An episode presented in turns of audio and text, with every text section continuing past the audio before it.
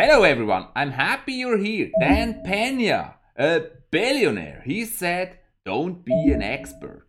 And that struck me in this video, what he means and why this is true. People that are expert, that know all the little details, they think about all that could go wrong, all the possibilities, all the tiny little things that could go wrong or that they may, may not have thought of. And so the experts kind of they know a lot, but it's hard to to union the idea of being an expert and being an entrepreneur or being somebody that takes business further. Why not to be an expert? And what does it mean? It's all about decisions. Just imagine the expert that knows every little detail and he has to make a decision. How is he going to do that? He's going to consider all the little details. If that goes wrong, then that will happen. He knows too much. He sees everything that could possibly go wrong.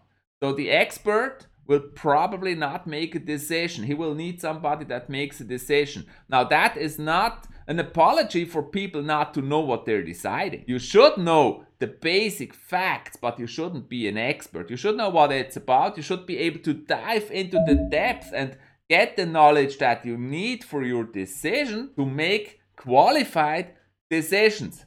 But as soon as you're an expert, you're not going to make decisions anymore because you just think of everything that could go wrong. And then Pena gives a good example. He says he made a lot of money with oil when he did not have a clue. He started in the oil business without having a clue, and he just tried stuff. He he did different things, and he made a lot of money with that. But now he's an expert. After so many years, he's an expert in oil.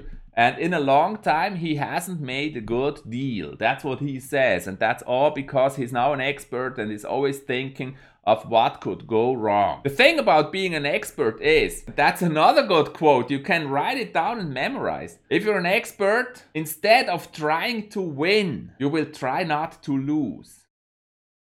Instead of trying to win, you try not to lose. And that makes a huge difference. That's a huge difference because you're not going to put everything you have into that goal. Instead, you're thinking about how to avoid failure, how to avoid not to lose. And that captures a lot of energy from actually reaching your goals. And that's also the reason why it's actually good if the top management in a company they are not experts because it's going to make it harder for the company to shift forward. However, they should not be illiterate in terms of what business they're doing. They should know what it's about, otherwise, it will also go wrong. But there's a difference between being an expert and having the overall knowledge and know where to ask, what questions to ask. That's an interesting thing here. You should know what questions to ask. That's very important.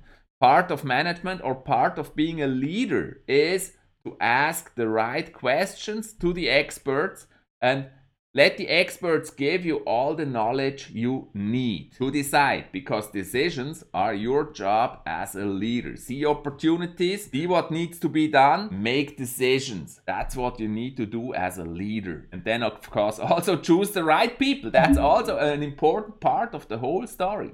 You gotta choose the right people. You gotta choose the expert if you wanna be a leader. If you're trying to understand everything yourself, that's gonna slow down the process. It may be interesting, but it's gonna slow down the process. Don't be an expert. I think it actually makes sense. Let me know what you think in the comments of this video. And in the meantime, also check out that video right here. Another great one just for you. And I'll see you in the next video. Bye.